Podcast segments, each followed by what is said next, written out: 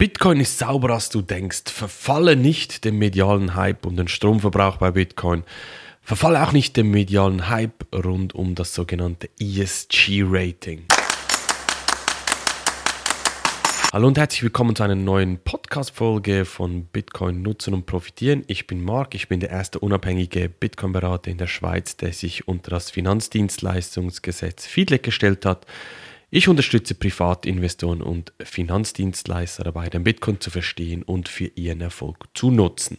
Ja, in einer der vorhergehenden Folgen bin ich generell auf das Thema ESG eingegangen. ESG ist also ein Rating, das in der Finanzindustrie sehr, sehr beliebt ist, um Firmen, Investments, ja, zum Beispiel auch Fonds und Produkte zu bewerten, wie nachhaltig äh, diese sind bezüglich den ESG-Kriterien, also E für Environment, S für Social und das G für äh, Governance.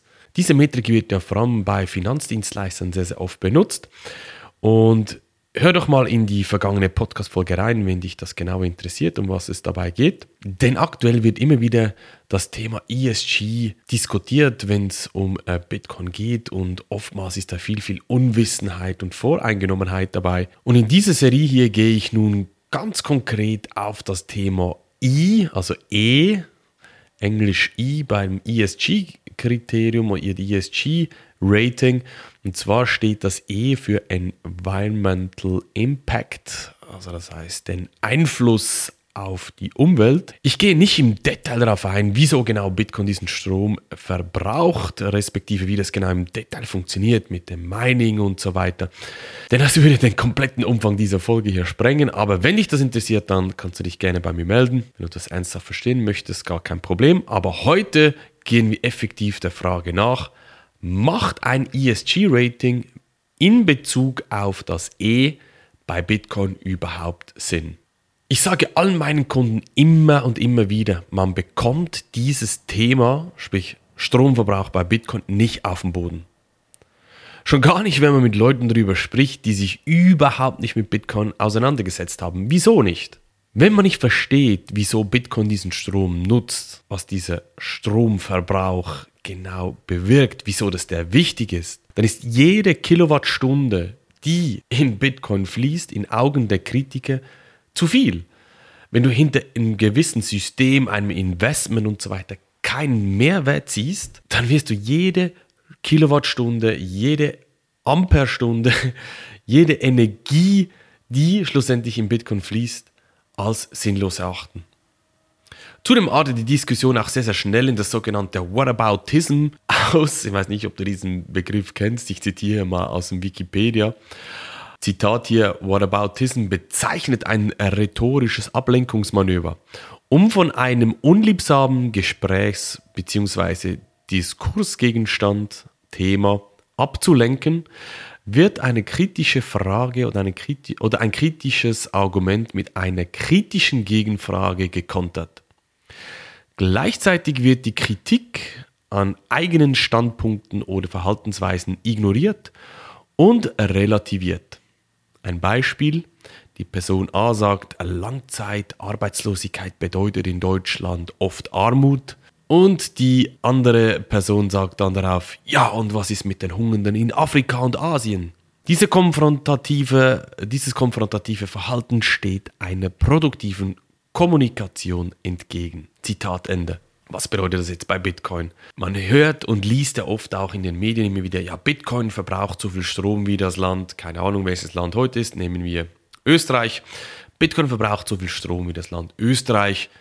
Und dann kommt sofort auch das Gegenargument. Ja, und was ist mit dem Strom, den man fürs Laden der Teslas braucht? Ihr seht, diese Diskussion, die führt ins Leere und man sieht das auch in der aktuellen Situation, wenn es ums Thema Corona geht. Die Meinungen sind gemacht. Die einen äh, stehen auf, auf der linken Seite, auf der rechten Seite. Das ist nicht politisch gemeint, sondern einfach, es gibt zwei Lager und die haben ihre Meinungen gemacht. Und da kann eine sinnvolle äh, Diskussion überhaupt nicht stattfinden.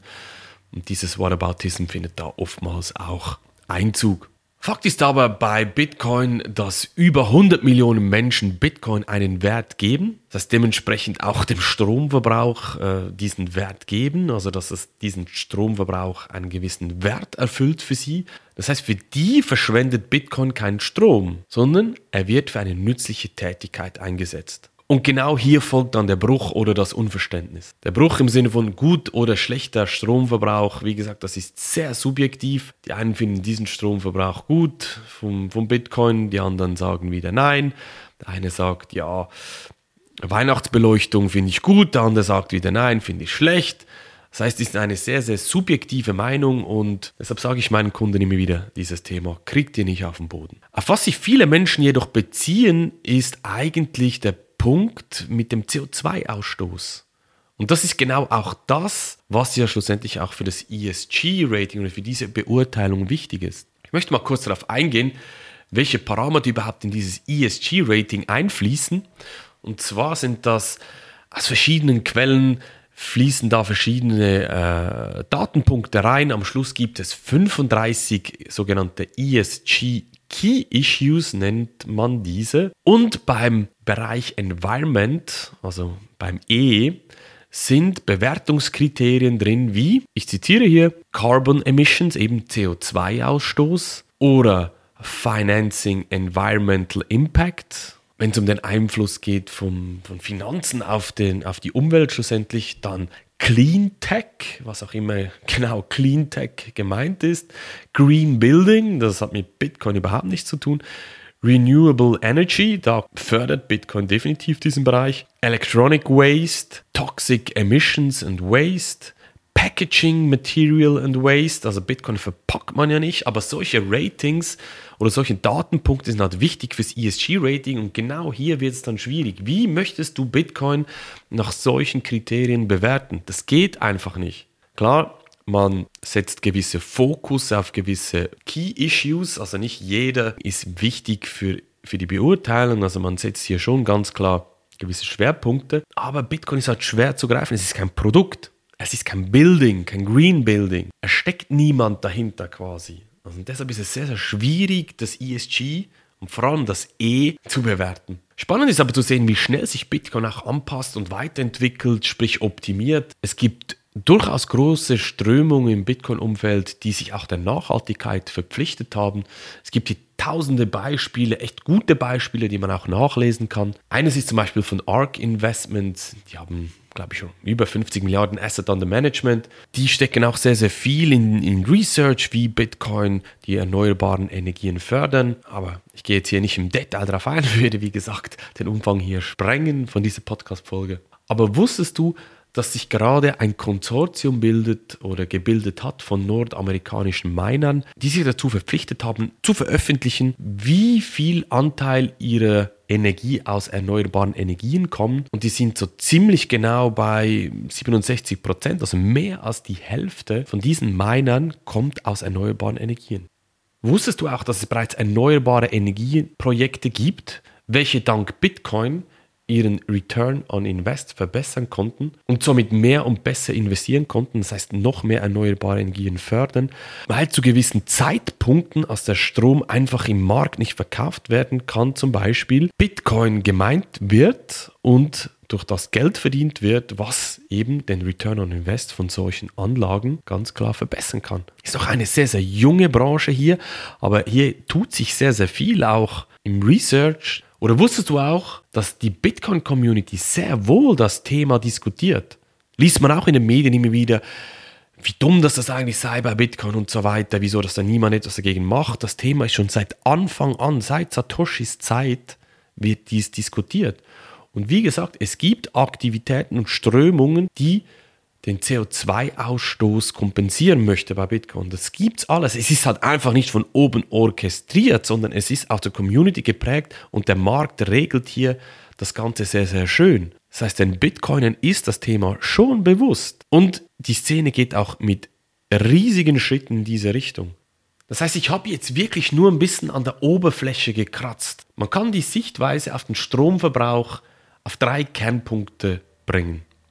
Das ist vielleicht ein bisschen philosophisch, das ist das, was ich jetzt aus dieser Podcast-Folge mitnehme. Welcher Energieverbrauch ist es wert? Genau gleich wie, wo investieren Leute ihre Zeit?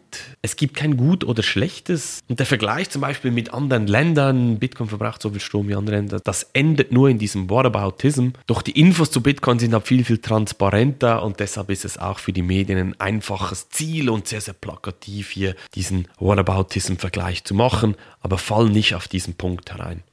Zweiter Punkt ist, Bitcoin schafft ganz klar Anreize, Energieformen zu nutzen, die auch überflüssig sind, die überflüssig da sind. Es baut niemand ein Atomkraftwerk, um Bitcoin zu meinen. Nein, man nimmt Strom, der schon da ist, der aber keinen Abnehmer findet, gerade eben bei erneuerbaren Energien, Sonne, Wind und so weiter der sogenannte Flatterstrom. Der dritte Punkt, den ich hier mitnehmen oder betonen möchte, ist, die Kriterien eines ESG-Ratings machen für Bitcoin nur bedingt oder nur wenig Sinn, eben weil Bitcoin kein Produkt ist, Packaging, Material, Green Building und solche Themen kannst du einfach auf Bitcoin nicht anwenden. Key Takeaway auf die anfänglich gestellte Frage, macht ein ESG-Rating mit Bezug auf E bei Bitcoin überhaupt Sinn? Würde ich entgegnen, Bitcoin ist grüner, sauberer, als viele oder der meisten Finanzprodukte da draußen, als viele der Unternehmen da draußen, die ein ESG-Rating erfahren haben. Gerade auch wenn man ein Investment zum Beispiel mit Gold vergleicht. Sei offen dafür, das Thema richtig zu verstehen. Was ist Bitcoin? Wieso geben hunderte Millionen Menschen Bitcoin einen Wert, diesem Stromverbrauch auch einen Wert? Nur so kannst du auch nachhaltige Entscheidungen treffen, zum Vorteil zum Beispiel von dir und von deinen Kunden. Nicht, dass du auf irgendwelche Medienmitteilungen reinfällst, die ja, sag jetzt mal gelinde gesagt, nicht ganz korrekt sind oder nicht ganz korrekt geschrieben sind. Und wenn du das Thema ernsthaft verstehen möchtest, dann geh doch auf meine Webseite www.marksteiner.tech und buch dir dort ein kostenloses Erstgespräch bei mir. Und dann schauen wir, was du genau noch benötigst, wo du hin möchtest, was deine Ziele sind. Wir hören uns in der nächsten Podcast-Folge wieder. Mach's gut, dein Marc. Tschüss.